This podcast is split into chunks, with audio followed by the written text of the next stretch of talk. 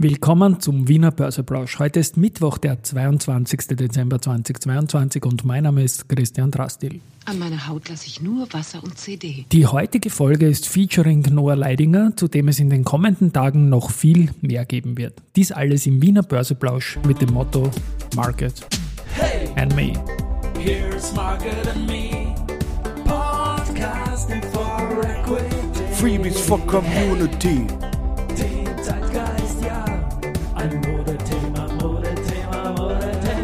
Ja, die Börse als Modethema und die Wiener Börsebräuche im Dezember sind präsentiert von Wienerberger und Firesys. Ein Blick auf den Markt jetzt um 14.30 Uhr sieht den ATXDR bei 6.555 Punkten, so halbe Schnapszahl, 1,47 Prozent höher als gestern. Auf der Gewinnerseite die EVN mit plus 2,8%, SBO mit plus 2,7%, AT&S mit plus 2,7%, Verliererseite Warimbex minus 3,4%, Polytech minus 2,9% und Semperit mit minus 2,3%. Heute vor 30 Jahren, nämlich am 21.12.1992, ist eine der genialsten Aktien der 80er Jahre und frühen 90er Jahre aus dem ATX ausgeschieden und noch nicht mehr zurückgekommen. Es geht um die Jungbunzlauer. Bei den Nachrichten ist es so, dass wir heute wieder Antrittsauftrag haben. Renewcell hat in seiner neuen Anlage in Sundsvall in Schweden Textilfasern produziert. Das Fasermaterial wurde mit neuer Aduro-Technologie von Andritz aufbereitet. Und noch einen Auftrag gleich. Stora Enso, auch ein großer Name, hat den Auftrag zur Lieferung einer neuen Entrindungslinie bei Andritz beauftragt. Union Investment hat das Bürogebäude Marathon im polnischen Posen an eine Tochtergesellschaft der Unica Real Estate verkauft. Das Gebäude zählte seit 2017 zum Bestand des offenen Immobilienfonds Uni Immo in Deutschland. Die Wiener Börse hat im Global Market 40 neue Titel erweitert. Da kommt zum Beispiel eins meiner Lieblingsunternehmen dazu, Spotify. Also ganz wichtig auch für diesen Podcast. Dann CPI Property Group, was auch sehr spannend ist, auch ein Riesenthema in dem Podcast natürlich mit Immofinanz und Desimo.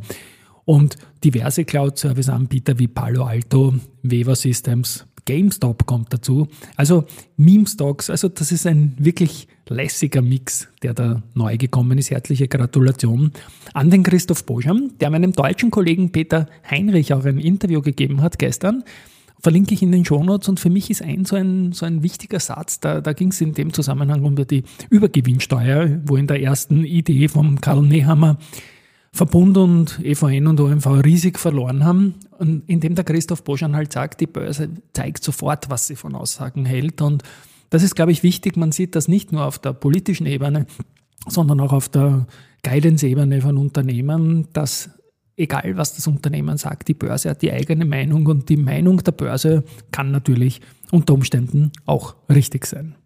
Spannend ist auch European Lithium, weil die haben jetzt äh, informiert, dass über die österreichische Tochtergesellschaft ECM Lithium eine verbindliche langfristige Lithium-Abnahmevereinbarung mit niemand geringeren als BMW abgeschlossen wurde.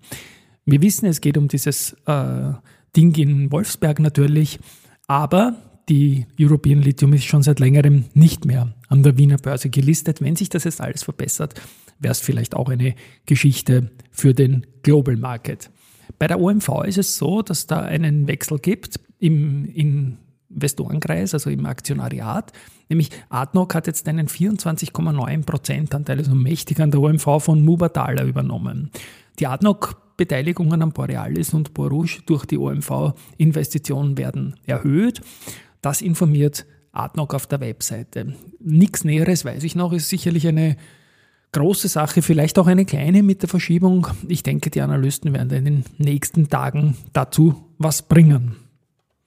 Ja, und dann habe ich noch angekündigt, dass dieser Podcast heute featuring Noah Leidinger ist. Der Noah Leidinger ist ein Österreicher, der macht den OMR-Podcast Ohne Aktien wird schwer. Der kommt diese Woche noch nach Österreich. Wir werden uns auch noch sehen, werden auch selbst eine Podcast-Folge aufnehmen, die noch heuer nach Weihnachten dann gesendet werden wird. Er kündigt heute äh, an, eben, dass er nach Österreich fährt und hat auch zwei Aktien in seinem heutigen Podcast im Gepäck. Ich finde das immer toll, wenn österreichische Aktien in Deutschland genannt werden. Das ist gute Visibilität. Wir arbeiten ja an diesem täglichen Mittagsmarktbericht für Österreich und Deutschland. Es ist noch nicht ganz so weit, aber ich bin schon wieder ein gutes Stück näher gekommen. Aber jetzt ist mal der Noah dran. I get to show you how to make the best prime rib of your life. Bevor ich Ende der Woche in die Heimat fahre, habe ich mir nochmal angeschaut, was dieses Jahr so die Top-Performer an den österreichischen Börsen waren. Und dabei sind mir zwei Firmen aufgefallen, die dieses Jahr deutlich zugelegt haben, während der Gesamtmarkt auch in Österreich um die 20% abgeschmiert ist. Ganz oben steht Do und Co. Die sind seit Jahresanfang um ca. 25% im Plus, mittlerweile um die 900 Millionen Euro wert. Und der Name wird den meisten von euch wahrscheinlich nicht sagen, aber es kann gut sein, dass ihr schon mal was von Do und Co. gegessen habt. Die Wiener sind nämlich einer der führenden Airline-Caterer und liefern ihr Essen unter anderem an Air Canada, Air China, British Airways, Lufthansa, Qatar Airways oder Turkish Airlines. Mit diesem Airline-Geschäft macht Do Co. zwischen 70 und 80 Prozent vom Umsatz und die restlichen 20 Prozent kommen dann aus dem Event-Catering-Business und von den Restaurants, Lounges oder Luxushotels. Zum Beispiel haben sie dieses Jahr schon zum 16. Mal das Catering fürs Champions League-Finale übernommen. Seit 27 Jahren sind sie außerdem Caterer bei der Formel 1 und haben damit natürlich auch vom Formel 1-Hype der letzten Jahre profitiert.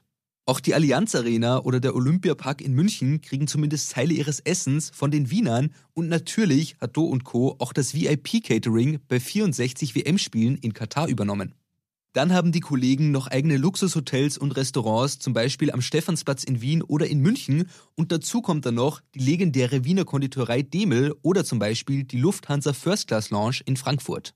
Wie ihr euch schon denken könnt, hat dieses Business natürlich während Corona ziemlich gelitten, massive Verluste gemacht, aber dieses Jahr hat es sich eben wieder erholt und damit auch die Aktie. Und das liegt auch daran, dass es der Gründer und CEO Attila Dogodan, dem übrigens noch immer 33 Prozent der Firma gehören, immer wieder schafft, neue große Deals an Land zu ziehen, was in dem Geschäft entscheidend ist. Genau das scheint auch die Analysten zu überzeugen. Da raten nämlich aktuell alle zum Kauf, aber mit 900 Millionen Euro Börsenwert ist die Aktie natürlich auch kleiner, damit bisschen volatiler und mit einem Kurs-Gewinn-Verhältnis von um die 20 auch nicht unfassbar günstig.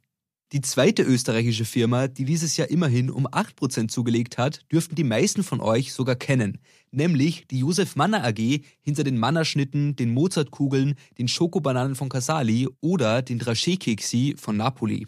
Damit hat die Firma jedenfalls im ersten Halbjahr um die 111 Millionen Euro Umsatz gemacht, was ziemlich genau zu einem Drittel auf Deutschland, Österreich und den Rest der Welt verteilt war. Allerdings sind die Aktien von Manna nicht so gut verteilt, die gehören nämlich zum größten Teil den Familien Manna, Riedel und Andres und nur 5% der Aktien werden frei an der Börse gehandelt. Dadurch ist dann ehrlicherweise auch das Aufwärtspotenzial von der Aktie ziemlich begrenzt, weil es für große Investoren einfach nicht genug Aktien gibt, um hier relevant zu investieren. Dazu kommt dann noch, dass Manna mit einem Börsenwert von um die 230 Millionen Euro ziemlich klein ist und in den letzten Jahren auch nicht besonders stark wachsen konnte. Außerdem haben die Kollegen ziemlich niedrige Margen, was unter anderem daran liegt, dass sie nur in Wien und Niederösterreich produzieren. Das ist also eher eine Aktie für Österreich-Liebhaber. Tiroler Kröstel, Kärntner Nudeln, Mannerschnitten, Apfelstrudel, Mozartkugeln, Sachertorten, Linzer Krapfen. Ja, da bin ich geboren und da nur da. Ja, danke Noah. Du machst es auch immer sehr witzig mit diesen Musikschnipseln drinnen, also sehr, sehr viel Inspiration. Und wenn du sagst oder wenn, wenn er sagt, dass jetzt letztendlich Do und Co. in Deutschland noch nicht so bekannt ist, so ist das halt ein Punkt, wo ich glaube, dass man mit diesem Podcast einfach in die Riesenreichweite kommt. Ich sehe es bei uns, das hat einfach Zugriffe, das wird gehört und das ist einfach eine schöne Sache. Ich freue mich aufs Treffen mit Noah jetzt in den nächsten Tagen dann. Und ja, was ich noch habe heute ist noch ganz wenig Research. Und zwar auch zur OMV. Da gibt es ein Buy und zwar von Jeffreys und die erhöhen das Kursziel von 59 auf 63 Euro. Das war's für heute. Wir hören uns morgen wieder. Tschüss und Baba.